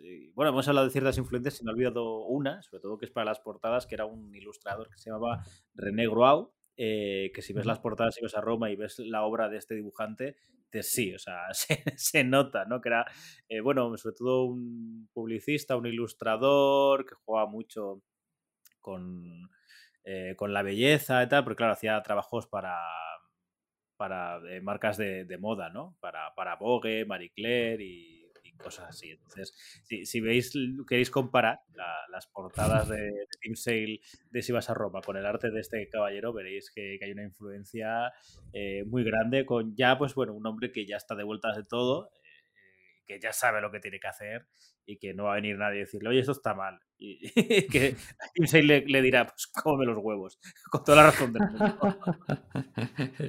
claro, dice, bueno, aquí, pero, pero bueno, sí, está, eh, las grandes virtudes de, de, Team Sale pues están ahí para, para disfrutarlas también, ¿no? El, el, tema de los claroscuros y el cuidado este sí. de los entornos, ¿no? Esos entornos tan, uh -huh. tan detallados y que crean atmósfera, ¿no? Eh, claro, lo tengo aquí en la, ahora mismo ojeando, ¿no? Este especial y mire, estoy viendo aquí una, la viñeta está de Robin en la, en la cueva, ¿no? Con las estalactitas de la Bazcueva alrededor, sí. todo el... Mira, el, justo el... estoy viendo yo eso también, con el bastón en mano, ¿no? Sí, está sí, imponente este, este, Robin, ¿eh? Este Fíjate Robin. Que, que... Otro de los grandes alicientes de esta obra, el tener ya a Robin, ¿no? Porque si molaba tanto ahí ver a Robin por fin, al final de Victoria Oscura, pues aquí ya le tenemos en toda su... Ya están los primeros compases de la colaboración entre Batman y Robin, ¿no? Sí, porque a pesar de que pasa tantos años de publicación, eh, la historia es muy continuista con Victoria Oscura. Eh, me da la sensación de que ha pasado muy, muy, muy poquito tiempo. De hecho, claro, ahí se juega también, juega también con, con, la idea que todavía son tiempos iniciáticos de, de, de, Gotham, en el que ya se habla, esto lo hemos comentado, ¿no? Eh, Gordon habla a nivel clásico, ¿no? De Bárbara como su sobrina y habla de la fiesta de Halloween del disfraz, ¿no? Que esto es originalmente, de, bueno, y se ha repetido, ¿no? En esa obra que es Batgirl año 1 también se repite ese concepto de que el, el traje de Batgirl nace porque ella se, se, crea un disfraz para Siren Halloween, ¿no? Entonces aquí Loeb lo, lo implementa para, para dentro de su Halloween verso que tenga también ese, ese origen, o sea que no es descabellado que si continúan pues bueno, que ya podamos ver a Batgirl, pero sobre todo yo creo que si continúa, veremos a ver qué puede pasar con Hilda, ¿no? Aunque hay aquí una especie de final para los dos, para Dent y, y ella, ¿no? Eh, también lo que tú decías a nivel emocional juega todavía con esas dudas de, de Gordon y, y, Batman, con ese pasado reciente, con esa a, amistad que tenían, ¿no? Se, se recuerda, o sea que en ese sentido es una historia sobre todo continuista, ¿no? O sea, no, no, no tan, aunque pueda ser menor, creo que es injusto decir que, mm, que, no esté hecha con cariño. Totalmente. Es que yo ya, además la incluyo ya en, la, en el esquema. Es que como tiene elementos tan clave, ¿no? Como el de Hilda y volver a traer a, dos caras y tal. Y fíjate, decías que, mm, bueno, que da la sensación de haber pasado poquito tiempo. Eh, bueno, también dentro de la historia, ¿no? Porque se puede ubicar dentro de la cronología, ya que se ambienta en Halloween y es justo después de Victoria Oscura, pues es un año después de, Victoria Oscura, porque es un, un, Halloween en el que Robin está empezando y tal, ¿no? Pues y todavía está mm, dubitativo Bruce sobre el tema de aceptar o no a Robin, ¿no? Le, Alfred le anima a dejar a Robin actuar y tal, que bueno, ya había pasado un año de Victoria Oscura, ¿eh? Batman, ya te vale que se supone que se ha pasado un año y todavía estás ahí, que sí, sí, que sí, ¿no? Con, con Dick Grayson y tal, con, con Robin todo esto eh, retoma y, mm, bueno, lo de Valkel que siempre ha sido un poco canteo, ¿no? Y luego cuando, cuando vuelva, cuando vea mm, eh, Gordon actuar a una Batgirl, ¿eh? No le va a recordar a su... claro, claro, es que el traje, bueno, pero eso ya como decías, también en Batgirl año 1 y en bueno, y en el propio origen clásico de Batgirl, pues está este tema de que al principio lo usó la propia Bárbara el traje para Halloween, ¿no? Que luego pues ya lo usará de... Y entonces aquí ya vemos ese, pues unas pinceladitas, ¿no? Decir, eh, que, Bárbara va a ser... Em, eh, eh ¿no? Y tal. Eh, eh, bueno, es un poco raro el contraste con la Bárbara que había presentado en Caballero Maldito. En una de las historias de Caballero Maldito aparece una Bárbara como mucho más crecidita, ¿no? Más, más ya casi posadolescente. Aquí, claro, para equipararla más en edad a Dick, pues la hacen como un poquito más joven, parece, pero bueno.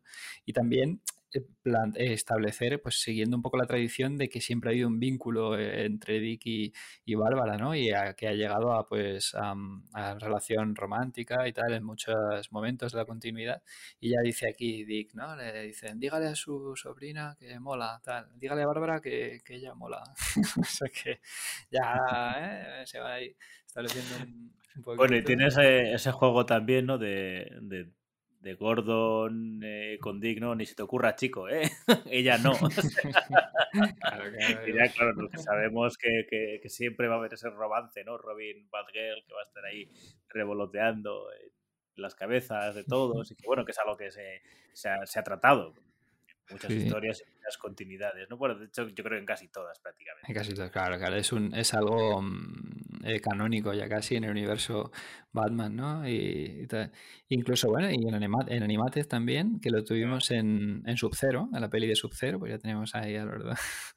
Tal, y, y eh, con el tema de Gilda, es que a mí eso me ha fascinado el tema de Gilda, ¿no? Yo no pensé yo, fíjate, cuando decía, ¿qué, qué, qué, ¿de qué hablarán en este especial, ¿no? Antes de que saliera y tal, no cuando lo anunciaron y tal, no pensé yo que fueran a retomar, a abrir un melón tan importante en la historia. No pensé que iba a ser algo mucho más anecdótico, mucho más, bueno, vale, pues un homenaje sin más mayor relevancia. Totalmente, yo también pensaba, de hecho, incluso por la portada y todo, llegué a pensar que iban a reeditar el primer número de forma especial o algo, que, son cosas que a veces pasan. O sea, me, eh, la verdad es que me sorprendió mucho la lectura, eso quiero decir, decirlo, ¿eh? O sea, decir, es que, no, no, aquí noto que me quieren contar algo, una historia, pues eso, la, la, eh, la relación de Robin y Batman afianzándose, eh, la historia de, de, Hilda como un poco intentando, pues bueno, recuperar ese amor por, por ¿no? Se habla incluso de,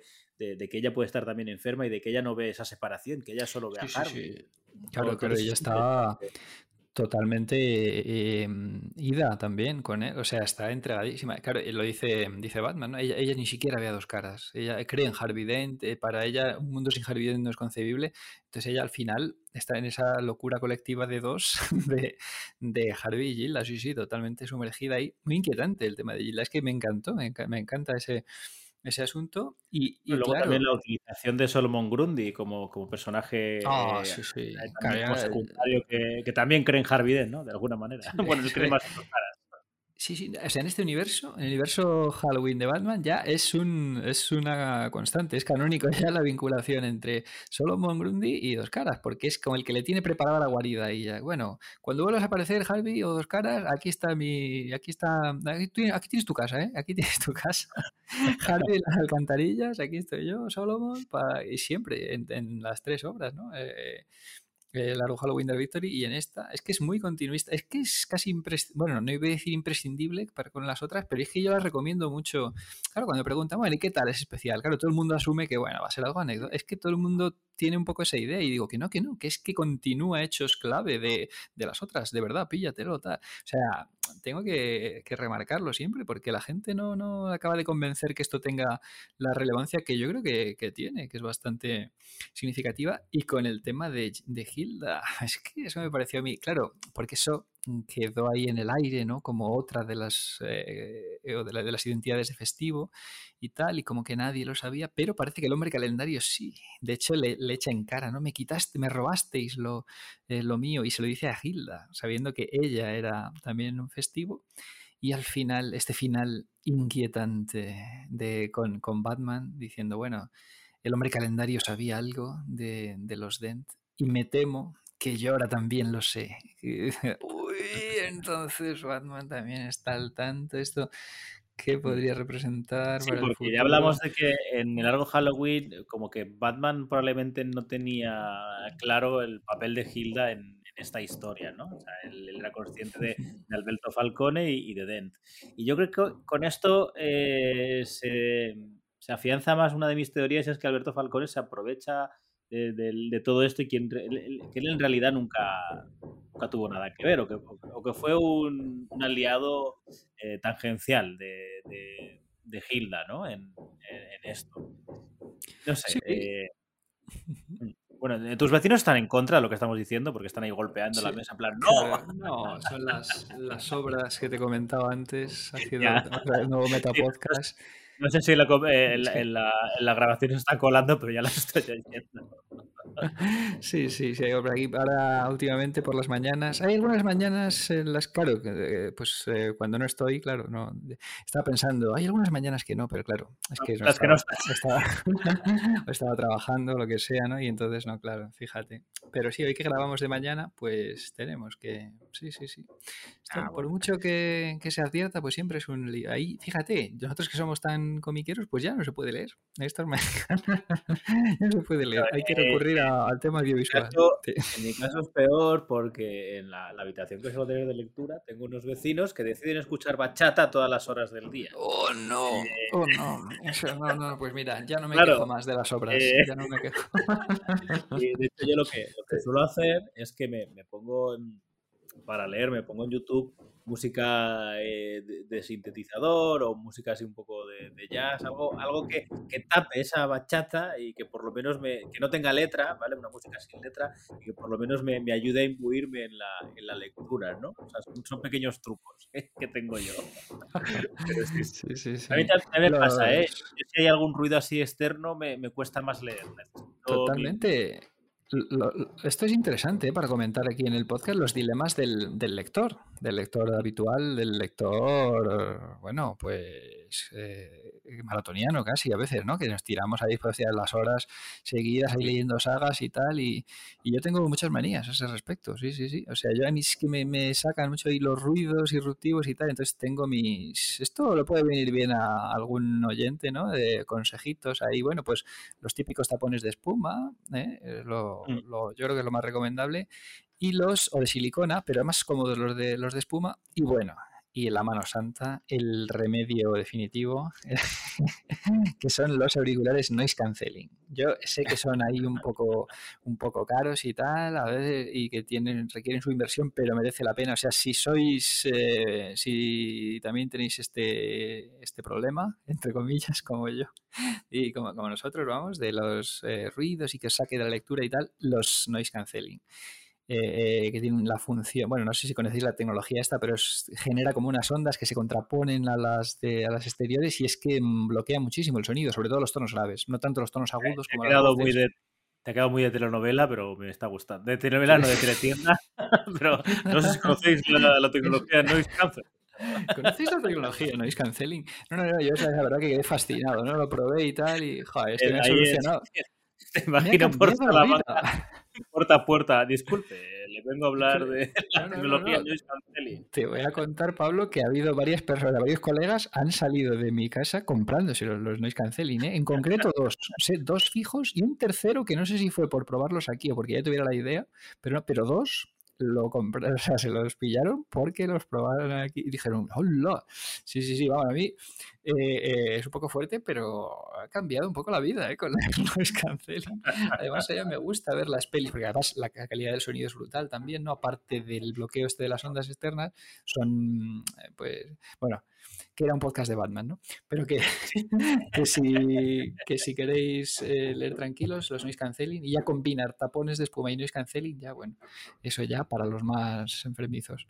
Bueno, pues, pues esta hora, el especial de largo Halloween. eh, em, Totalmente recomendable. Yo es que la- no me canso de, de recomendarla y de eh, advertir que sí que, que- que es relevante, ¿no? A la gente, a los. Y me sorprende que no haya tenido más, más relevancia. Incluso poco, poco se ha hablado. Como se suele decir, poco se ha hablado de esta obra. Bueno, también- sí. Probablemente por, por eso lo que hemos dicho, claro, tú y yo, que sí que accedemos más habitualmente a material americano, pues claro, hace un año que ya tenemos esto y lo hemos leído. Claro, el público que suele comprar más en castellano, claro, ha tenido apenas una semana. Para, Claro, supongo que a partir de ahí. Pero bueno, yo creo que sí. De hecho, si ya mm, lo estuvimos hablando, ¿no? Que en estos recopilatorios que están haciendo tanto en Estados Unidos, este Omnibus, como aquí, este integral que se llama Halloween Oscuro, ¿no? Ya, ya incluso lleva estos, estos, este complemento ya, ya lo lleva integrado, o sea que sí, sí, o sea, esto está totalmente metido en esta continuidad. Eh, lo de Halloween, lo de Caballero Maldito, yo no sé si tanto está tan metido en esta historia, sobre todo por eso que decías, ¿no? De, de Bárbara y tal. Pero bueno, al, al ser obra de los mismos autores, tampoco está mal meterlo dentro de, de- de- dentro de un compendio, ¿no? Todo. Claro, lo que pasa es que sí, o sea, el compendio a nivel artístico sí, pero a nivel narrativo, cronológico ya no, Mm. claro, no, no- no cuadraría de ninguna manera, ¿no? ¿Por qué? Porque, mm, claro, son eh, historias sueltas ambientadas en Halloween también. Entonces, claro, ¿cuántos Halloweens quieres, quieres meter ahí al principio? Es imposible cuadrarlo cronológicamente, ¿no? Porque si, si mm, el largo Halloween comienza en el primer Halloween después de año 1, pues ¿dónde metes todos los demás Halloweens de las otras tres historias? Claro, no. Simplemente son pues eh, eh, relatos independientes sobre Batman ambientados en, en Halloween y maravillosos también y muy, sobre todo uno de ellos, y tal ya hablaremos en el próximo programa, pero que mm, muy recomendable, pero que esto sí que no se integraría cronológicamente, o sea, no sería el, eh, Halloween verso, digamos, a nivel narrativo, pero que sí que, vamos, que son obras absolutamente recomendables, ¿no? En cambio, este especial, que yo también pensé, fíjate, de este especial, otra cosa que pensé fue que fuera un relato independiente también y que no hiciera referencia prácticamente a las otras obras, ¿no? Que fuera un relato de, de Loeb y Sale, de Halloween, como homenaje a, la, a largo Halloween, pero que no, pero, pero que no tuviera mm, continuidad cronológica, pero no, no, no, totalmente, hay una continuidad cronológica absoluta, o sea, es que es una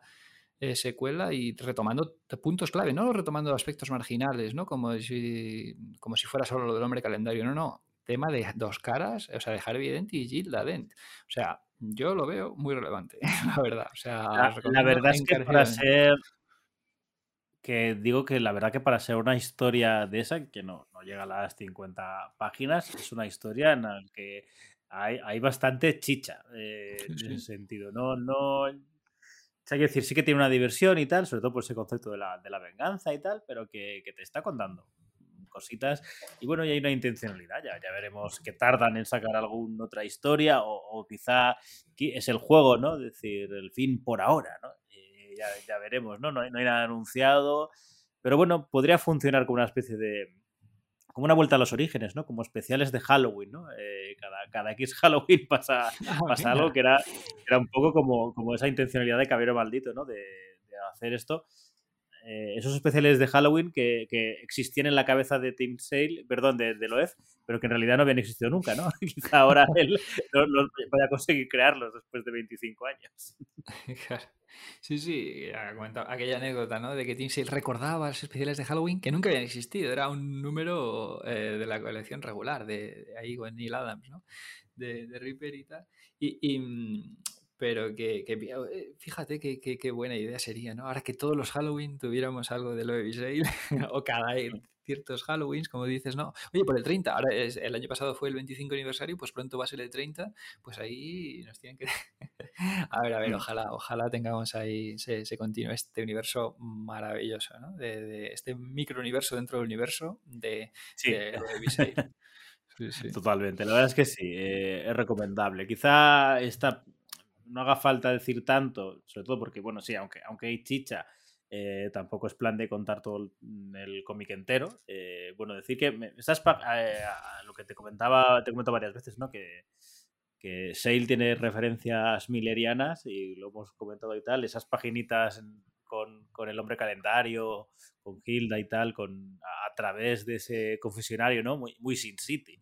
Eh, además, con ese colorcito del, de la tetina y tal, o sea, estéticamente muy... Es un cómic cuidado, ¿eh? O sea, eso, eso está claro, ¿no? Y lo hemos comentado, el, color ¿no? de, Wagner, que, es curioso porque fíjate, casi siempre solemos resaltar a los coloristas, ¿eh? Eh, que es algo, no sé si porque somos un poco tarados aquí, o, pero es algo que normalmente están, suelen ser olvidados, normalmente se habla del, del escritor, del dibujante y con, con suerte el, el, entintador, ¿no? Pero colorista aquí vemos que hace un trabajo encomiable, ¿no? De hecho, en, en las dos obras que hemos tratado hoy, creo que si no fuera por el colorista, hablaríamos de trabajos a nivel artístico mucho, mucho menores. Sí, sí, sí. Bueno, sí, en todas las obras que hemos tratado hasta ahora en el programa, el colorista tiene una labor fundamental a la hora de crear y definir eh, eh, atmósfera, ¿no? Y estas, estas obras de hoy son otro caso mucho más especial, vamos, eh, de forma clave, especialmente en el caso de Dave Stewart en, en Si vas a Roma, ¿no? Que ya es, es deslumbrante. Pero bueno, también aquí en en el especial, ¿no? Este de, sí, sí. del Lord Halloween. Así que pues, sí, sí, sí, me gusta, yo creo que... que... resaltemos a los coloristas. Sí, sí. Yo creo que podremos ir cerrando, porque nos plan tampoco lo que decía de viñeta a viñeta. No sé si tienes todavía alguna cosita eh, que te haya quedado en el tintero que... que. A gusto, ¿no? Es un programa más cortito. Claro. Hace falta llegar a las tres horas todas las veces. eso es, hoy, hoy con... Y sobre todo, pues eso, hemos remarcado que sí tiene relevancia esta obra y animado a todo el mundo, porque es que mm, yo creo que todo el mundo va a salir satisfecho con esto, de decir, ostras, pues sí que merecía la pena ¿eh? hacerse con el... O sea, siendo fan de, las otras dos, claro. Eh, vamos. Aprovechada ahora que, está todo esto vivo, que, ha salido recientemente en, fecha de grabación y que en, cualquier, en vuestra tienda habitual yo siempre voy a recomendar ir a tienda habitual de cómics. eso es. Hombre, eso los grandes almacenes Totalmente. Los almacenes son para público ocasional, para hacer un regalito, tal. Están además allí sobados los cómics, ¿no? por los niños que van allí a manosearlos, a, a mirarlos. Nada, nada, nada. Si sois lectores, eh, lectores como puede, debe ser. Puede quedar un poco si pedante, real fans, real fans, como hay que ir a la tienda de cómics. Además hay que promocionar la tienda específica de cómics, ¿no? Que es ese, aparte de, de pues mm. eso, eh, pues, específico de, cómics, pues sitio de reunión entre fans, entre aficionados, entre lectores, asesoramiento especializado del, mm, del dependiente, ¿no? Del, del, de la persona que está en la tienda que el, el 99,5,9, de los casos va a tener mucho conocimiento acerca del asunto y te va a poder asesorar y tal. Trato personalizado, eh, al contrario que en, bueno, pues en grandes superficies, ¿no? En la que no es simplemente llegar y, pillarlo, ¿no? Y el precio es el mismo. Y, probablemente menor incluso en, tiendas, porque suelen ofrecer a veces descuentos para socios y tal. Así que hay que promocionar a saco la tienda de cómics, la tienda especializada. Hay, que, hay, que, hay que hacer hay que hacer tienda, exacto. Hay que hacer ahí público y tal. Sí, sí, yo recomiendo. Y además, bueno, que que no pasa nada. Quiero decir, si por lo que sea la tienda a la que vas no tiene este topo, si está disponible, te lo piden. O sea, que eso, eso no, no, hay, no hay problema, ¿no? Así que nada, una muy buena charla. Así que, pues nada, ya lo hemos avanzado. Que ya el próximo programa cerramos un poco este ciclo Loevi Sale con este caballero maldito. Y ya, pues, no sé, ya, ya hablaremos. Supongo que hay ideas, pero bueno, sí, eh, tendremos cosas pendientes, pero nada, esto, esto no acabará. Aquí seguiremos con Badverso. Un placer, Jorge, como siempre. Igualmente, y, hasta la próxima. Y como dices, esto va a seguir a, toda máquina. Badverso.